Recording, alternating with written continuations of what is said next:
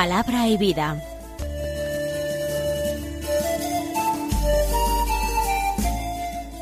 Con el padre Manuel Horta desde Sevilla.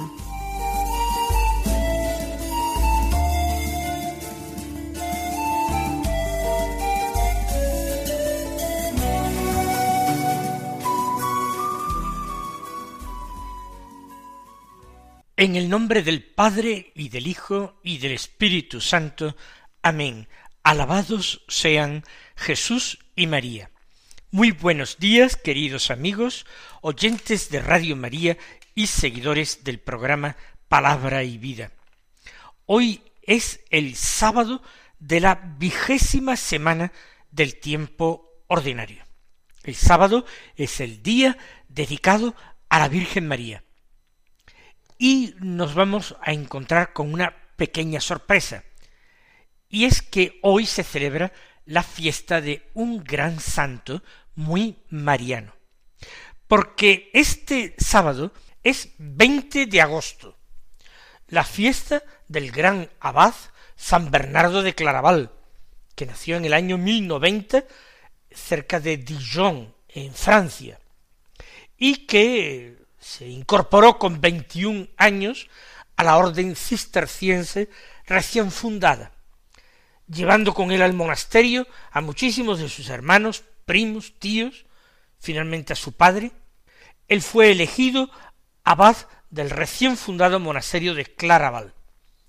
Y por todos los problemas que tuvo la Iglesia en su siglo, tuvo que viajar muchísimo por Europa desempeñando distintos encargos y legaciones del Papa, en orden a restablecer la paz y la unidad entre los príncipes cristianos.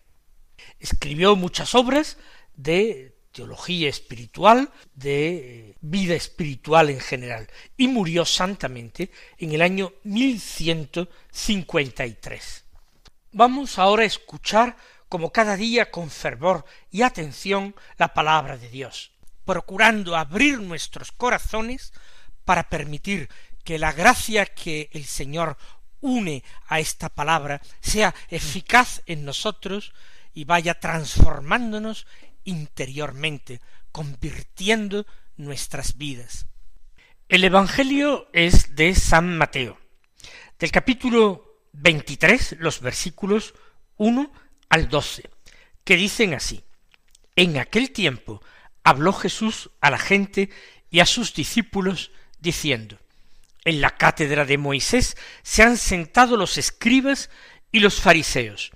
Haced y cumplir todo lo que os digan, pero no hagáis lo que ellos hacen, porque ellos dicen, pero no hacen. Lían fardos pesados y se los cargan a la gente en los hombros, pero ellos no están dispuestos a mover un dedo para empujar. Todo lo que hacen es para que los vea la gente alargan las filacterias y agrandan las orlas del manto. Les gustan los primeros puestos en los banquetes y los asientos de honor en las sinagogas, que les hagan reverencias en las plazas y que la gente los llame rabí. Vosotros, en cambio, no os dejéis llamar rabí, porque uno solo es vuestro maestro, y todos vosotros sois hermanos. Y no llaméis Padre vuestro a nadie en la tierra, porque uno solo es vuestro Padre, el del cielo. No os dejéis llamar maestros, porque uno solo es vuestro Maestro, el Mesías. El primero entre vosotros será vuestro servidor. El que se enaltece será humillado, y el que se humilla será enaltecido. Esta enseñanza que imparte Jesús, que acabamos de escuchar, está dirigida a la gente y a sus discípulos. Por tanto, es una enseñanza impartida ante un grupo numeroso de personas, donde hay de todo, simples curiosos, personas algo interesadas y personas que han abandonado todo para seguir al Señor, que son verdaderos discípulos. Y Jesús, como sabemos por el Evangelio de estos últimos días, ha tenido distintos enfrentamientos con saduceos y con fariseos. Y el Señor se siente dolido de esta inquina, de esta verdadera persecución que se ha desatado contra él. Es absolutamente injusto. De acuerdo con la ley y los profetas, es como Jesús predica. De ninguna manera ha arremetido contra el templo, ni mucho menos contra la ley. Al contrario, ha dicho que el que eh, no enseñe o cumpla uno de los más pequeños mandamientos de la ley será el más pequeño en el reino de los cielos. Por tanto, el Señor no ha predicado contra estas realidades santas de Israel. Cierto que Él viene a llevar la revelación de Dios a la plenitud, pero sin eh, declarar abrogado, abolido lo anterior. Y por eso Jesús ahora lanza una terrible diatriba contra todos aquellos hombres religiosos que se erigen en maestros. Y después de la diatriba hace recomendaciones a sus discípulos previniéndolos contra la tentación de querer ostentar títulos. Veamos cuáles son sus palabras. Dice el Señor, en la cátedra de Moisés se han sentado los escribas y los fariseos. Eh, Moisés es un personaje del pasado, pero un personaje importantísimo para Israel. Ha sido el hombre elegido por Dios para conducir a su pueblo de la esclavitud de Egipto a la libertad, del desierto de la tierra prometida, aunque Moisés no llega a entrar en la tierra prometida, sino que la contempla desde lejos, desde la cumbre del monte Nebo al otro lado del Jordán, sin haber cruzado este río Jordán. Moisés ha enseñado al pueblo ha transmitido las leyes, normas, mandatos que el Señor le ha ido revelando.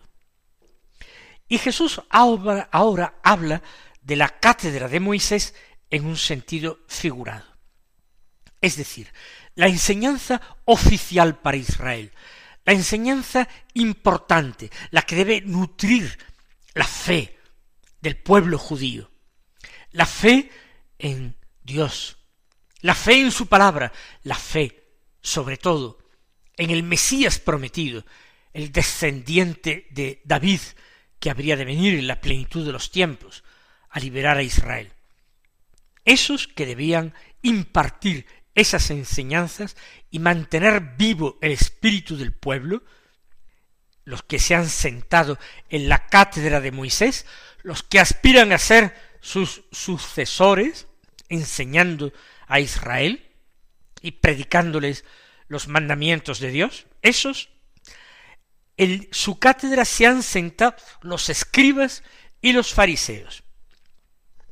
Los escribas en tiempos de Jesús en su mayoría eran fariseos.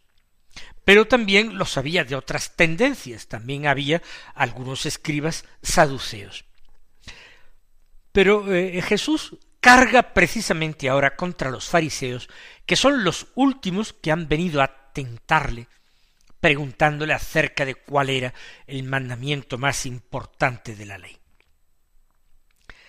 Y el Señor dice respecto a estos escribas y fariseos que se han sentado en la cátedra de Moisés, Haced y cumplid todo lo que os digan, pero no hagáis lo que ellos hacen, porque ellos dicen, pero no hacen. Jesús está denunciando un vicio muy propio de todos los hombres religiosos, de los hombres religiosos de todas las épocas. La enseñanza de los escribas y los fariseos, si se limita a repetir explicar, inculcar la ley de Moisés es buena. Recordar al pueblo los mandamientos, los términos del pacto, de la alianza de Dios con su pueblo. Por tanto, lo que os digan, hacedlo y cumplidlo. ¿Por qué? Porque la palabra de Dios, la ley, os orienta, os guía. Pero, añade Jesús, no hagáis lo que ellos hacen. Esto es demoledor. Jesús viene a denunciar la profunda hipocresía de los fariseos y escribas que enseñan una cosa, pero ellos no la viven, no la ponen en práctica. Es decir, en realidad no son hombres piadosos, ni amantes de la ley. En realidad son pura apariencia, pura fachada, quieren pasar por piadosos para recibir el aplauso, la aprobación, las alabanzas del pueblo. Pero no lo son en realidad. Son verdaderos embaucadores. No hagáis lo que ellos hacen. Mienten. ¿Por qué? añade, porque ellos dicen pero no hacen. Porque siempre es más fácil hablar que practicar. Porque siempre es más difícil que la verdad llevada a la vida que no el teatro, la apariencia, la incoherencia, la profunda incoherencia, el abismo que media entre las palabras que digo y las obras que realiza. Jesús hace una invitación a sus discípulos a la verdad. No ya sólo a decir la verdad, que era lo que mandaba el octavo mandamiento del decálogo. No se trata sólo de decir la verdad y evitar la mentira. Se trata de vivir la verdad, lo cual es mucho más difícil. Decir la verdad implica poner en consonancia, de acuerdo, los pensamientos con las palabras. Eso es decir la verdad. Y mentir es decir lo contrario de lo que se piensa, con ánimo de engañar. Pero vivir la verdad es poner en consonancia no las palabras con lo que se piensa, sino las obras, las obras con las palabras. Se supone que también con lo que se piensa, con aquello de lo que uno está convencido. Vivir la verdad. La verdad, nos dirá Jesús en otro evangelio, os hará libres. La mentira os hace verdaderos esclavos. Esclavos del mal, esclavos del demonio y esclavos de los hombres, a los que tenéis siempre que contentar y seguir engañando con nuevas mentiras, con nuevas falsedades. Ellos dicen, pero no hacen. Hagamos nosotros examen de conciencia, no sea que nos pase algo parecido, que se nos llene la boca hablando de Jesús o del Evangelio, o de lo mal que están los tiempos, porque los hombres no viven la religión, y sin embargo nosotros somos los primeros en no vivir de acuerdo con esa norma de nuestra fe que es la Sagrada Escritura. Jesús continúa enseñando. Lían fardos pesados y se los cargan a la gente en los hombros pero ellos no están dispuestos a mover un dedo para empujar. Hay poca compasión, poca clemencia, poca comprensión en estos falsos maestros, porque ellos están totalmente cerrados a la flexibilidad, se mantienen en sus opiniones rígidas, son implacables, amenazan a los que no cumplen hasta el más pequeño eh, mandamiento de la ley. Eh, se atreven a declarar al pueblo llano que evidentemente ni cumple porque no conoce todos estos pequeños mandamientos, se atreven a declarar de ellos que son unos malditos. Lían fardos pesados. Esos son los fardos pesados, los de una multitud de normas, de mandamientos, que cargan a la gente en los hombres, en los hombros, que pretenden que la gente cumpla. Pero ellos no lo hacen. Ellos no están dispuestos a mover un dedo para empujar, ni para ayudar, ni para cargar con esos fardos. Ellos buscan alivios, excepciones, porque eh, quien conoce bien la ley puede también hacer trampas con ella. Esto es lo que hacen los escribas y fariseos. Y añade el Señor, todo lo que hacen es para que los vea la gente. Todo. Es vivir en un escenario, puro teatro, para que los vea la gente. Si la gente no los mira, si la gente no se da cuenta, entonces actúan de una manera totalmente mundana, como paganos. Pero al ser vistos, entonces sí, hacen alarde de cumplimiento, se jactan de observancia, de santidad, de ser justos. ¿Y cómo hacen para que eh, los vea la gente? ¿Cuáles son las prácticas que ellos les gusta realizar delante de la gente? Alargan las filacterias y agrandan las orlas del manto. Las filacterias son esas cintas de cuero que se enrollaban en los brazos los judíos. Las alargan cuanto más largas. Parece que se interpretaban que uno era más observante y más piadoso. Agrandan las orlas del manto, esas franjas de un manto que hablaba de la devoción del judío por su Dios, a quien eh, honraban, añadiendo eh, no solamente franjas en la orla, sino borlas o borlones de adorno les gustan los primeros puestos en los banquetes y los asientos de honor en las sinagogas. Quieren destacar, aparentar. Nosotros hoy diríamos salir en la foto. Bueno, en aquel tiempo no había foto, pero ustedes me entienden. Quieren darse importancia. Se consideran importantes, pero no les basta a ellos con considerarse importantes.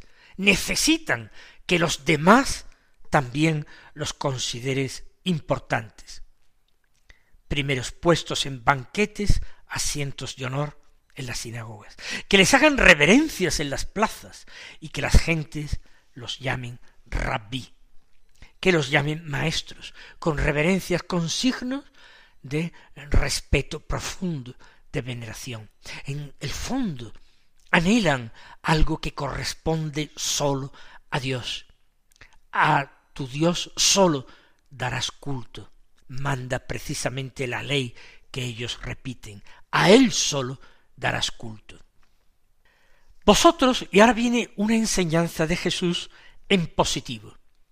Ya ha terminado la diatriba contra estos falsos maestros de Israel, que son los escribas y fariseos. Vosotros, los discípulos, no os dejéis llamar rabí, maestro, porque uno solo es vuestro maestro, y todos vosotros sois hermanos. El anhelo de utilizar títulos que me hagan sobresalir sobre los demás, eso no es según el querer de Dios. Ese no es el espíritu del Evangelio que Jesús predica. Uno solo, el Maestro, el Señor Jesucristo, enviado por el Padre, como maestro de verdad para los hombres. Vosotros sois iguales, vosotros sois hermanos entre vosotros. Nada de títulos que distingan, que encumbren a unos sobre otros. Y no llaméis Padre vuestro a nadie en la tierra, porque uno solo es vuestro Padre, el del cielo. Dicho lo anterior, conviene ahora eh, aclarar algo para no caer en escrúpulos ni en errores. Maestro se le puede llamar a quien enseña, no hay problema, es una profesión nobilísima y hermosa, particularmente los maestros de los niños. Padre vuestro nosotros llamamos Padre a nuestros padres de la tierra. Le damos quizás también en nombres cariñosos, papá, mamá, pero no está mal, porque ellos participan de la paternidad de Dios, ellos nos han dado la vida, nos han transmitido la vida como instrumentos de Dios que han sido. Pero Jesús no quiere que eh, en otro sentido, solamente por acaparar más honra de los hombres, más dignidades o reverencias, no quiere que uno ambicione ese tratamiento de padre. Si la gente da ese título de padre porque reconoce en nosotros una verdadera paternidad, bien eh, biológica, bien espiritual, entonces no hay problema. Pero Padre uno solo, el del cielo, y toda paternidad humana, biológica o espiritual, toda paternidad humana es tal tal paternidad en cuanto participa de la paternidad de Dios, en cuanto Dios lo ha escogido a uno para transmitir vida, vida corporal, vida temporal o vida espiritual, vida eterna. Y vuelve a insistir Jesús, nos llaméis, nos dejéis llamar maestros, porque uno es solo vuestro maestro, el Mesías. El primero entre vosotros será vuestro servidor. Es una enseñanza de nuevo importante. Jesús destaca que Dios aborrece al hombre que aspira a primeros puestos. Eh, Dios aborrece a los que se dan importancia, a los que aspiran a ser mayores, todo por una vanidad hinchada que exige honra, reconocimiento y paga por parte de los hombres. No, el primero entre vosotros, el que eh, haya sido designado por Dios para guiarlos, el que tiene que ser buen pastor a imagen del único buen pastor, ese será vuestro servidor. Es siempre uno de los títulos que ha ostentado el Santo Padre, el sumo pontífice en la Iglesia, siervo de los siervos de Dios. Y termina el Señor, el que se enaltece será humillado, y el que se humilla será enaltecido. Esta frase otro evangelista, San Lucas, la pone detrás de la parábola del fariseo y del publicano. Y de nuevo, en este otro evangelio también es una crítica contra los fariseos que buscan ser enaltecidos por encima de todo.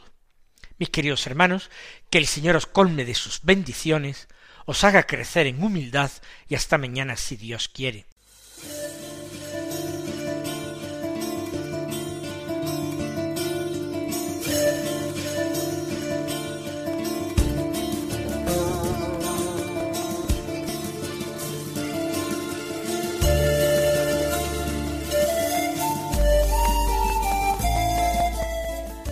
Concluye Palabra y Vida, un programa dirigido desde Sevilla por el Padre Manuel Horta.